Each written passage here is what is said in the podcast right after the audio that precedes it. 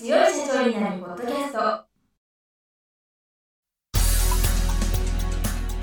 この番組は数字がちょっと苦手な中小企業経営者の方のための番組です。日頃から多くの経営者の相談に乗っている中小企業診断士と税理士の2人の対談形式で中小企業の現場の目線から専門知識を分かりやすく解説します。会社経営に数字を上手に活用していただくために会計税金融資などをテーマにお伝えしていきます。こんにちは。中小企業診断士の六角です。いつも数字に強い社長になるポッドキャストをお聞きいただきありがとうございます。今回も東京都千代田区にあるパン屋の英会話教室にお伺いいたしまして校長の横山レオン先生にビジネスで使える英語についてお教えいただきたいと思います。横山先生今週もよろしくお願いいたします。よろしくお願いします。えー今週は従業員をバイリンガルにしたい時の対応法ということですね。やっぱり会社の中でカリキュラム作ったりとか、まあ、システム作ったりするよりはもうスクールに行かしちゃった方が早いですね。で英語が伸びるこの大原則っていうのをまず一つだけ俺は押さえてほしいんですけど正しい学習法かける継続。まあ当たり前なんですけどこれしかないですね。正しい学習法かける継続。これをちゃんとできるような英会話スクールに行かなきゃいけないんですけど、まあ、私は当然英会話スクールをもう8年目になるので 当然他の英会話スクールさんですね無料体験に行ったりとかあとはまあもちろんホームページいろいろチェックしたりとか。っていうのが大体もうほぼ全部見たかなっていう感じがするのその中から私が見つけた英会話スクールでお金をドブに捨てちゃう16の方法っていうですねこれを今 PDF を作ってるんですけどまあこの16の方をざっとこういうところはちょっとやめた方がいいんじゃないかなっていうものをお伝えしようと思います。まず1番これですねもう外人と話してるだけこれ本当全然うまくならないですね。これ見分けるポイントは直接教授法って書いてあったりコミュニカティブアプローチって書いてあったりあとは講師が全員 TESOL って言うんですけど TESOL っていう資格を持ってますよ。いかにもすごそうに思いますけどあくまで私の意見ですからそれは前提にして聞いていただきたいんですけどはっきり言ってネイティブですら10年かかるわけですよ。大体こうまともに話せるようになるまで。それを話をするだけで日本にいて日本って英語使わないでも生きていける環境なんですよね。EFL 環境とか言ったりするんですけどそういう状況の中でですね外国人と話してるだけっていうのは本当に効果がないのでちょっと僕はお勧めしないですね。で2つ目。ゴールの設定をちゃんとしないっていうのもこれ漠然とやるだけのところは結構あるのでゴールの設定をしないっていうのはちょっと問題じゃないかなと思います。で3つ目。ゴールを設定してもゴールへの進捗の管理がない。こうなりますよとは言うんだけどそこになるにあたって今何をしなきゃいけなくてそして今どの辺にいるのかって進捗管理がないとなかなかゴールに近づかないですね。あと4番目。先生がオフェンシブオフェンシブっていうのはなんかアグレッシブ攻撃的みたいな。偉そうな怒りまくる先生だと社会人ってやっぱ忙しいので未成年だと割と素直に従っちゃったりするらしいんですけど大人になるとこれはもうストレスでしかなくなって絶対やめる原因になるんで先生がやったら 攻撃的とか怖いとかそういう先生は僕はやめた方がいいんじゃないかなというふうに感じてます。で5番目。これ結構多いんですよ。いい先生なんだけど仲良くなりすぎちゃって30分とか40分とか50分のレッスンのもう9割ぐらい雑談で終わっちゃうみたいな。これも注意した方がいいですね。先生と雑談ばっかになっちゃうんでちょっと変えたって話も聞くので、まあ、フレンドリーなのはいいけど雑談をちゃんとコントロールしてくれるかどうかっていうのは見るといいと思います。あとは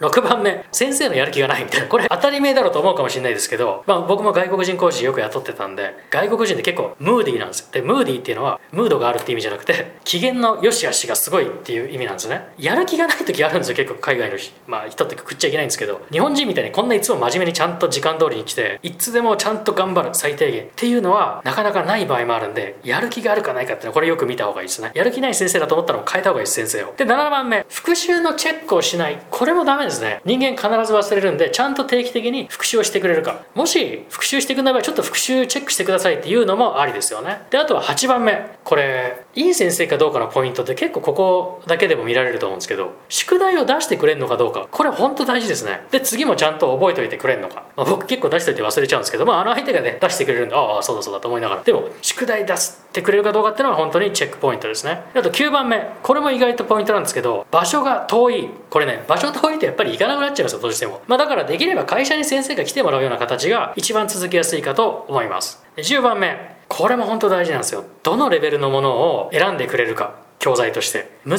しすぎてもダメだし簡単すぎてもダメなんですね。これは第二言語習得論では I プラス1って言われるんですけど今の実力よりちょっと難しいぐらいの教材を適切に選んでくれる人。これはとても大事ですね。でさらに11番目。まあこれも結構最悪なんですけどでも意外と多いのがいや正直言って安いスクールに多いと思いましたね。レベルがバラバラすぎるんですよ。レベルがバラバラのクラス。これはもう絶対と言っていいほど伸びないので worst 一番悪いとも言えますね。だから海外行った語学学校行ったって人はほとんどこれでダメなんですよ。レベルがバラバラすぎる。12番目毎回講師が違う場合ってありますよね。いつでも誰でも取れるよ。予約いつでもできるよって言っとくんですけどその場合って実際行くとまず自己紹介から始まってどんなのやってんのから始まってその生徒さんの把握してからじゃあスタートって頃にはもう終わっちゃったりとかね。講師が毎回違うやることがバラバラ連絡ができてないっていうところはちょっと注意した方がいいですね。であとは13番これも意外とあるんですよ。特に個人のところが多いと思うんですけどカリキュラムがちゃんとできてない。こういうところはもうただ単に漫然と毎週やるうちにどこまで伸びるのかっていうこの正しい学習の継続っていうのがなかなかできないのでカリキュラムできてないっていうのはちょっと良くないですね。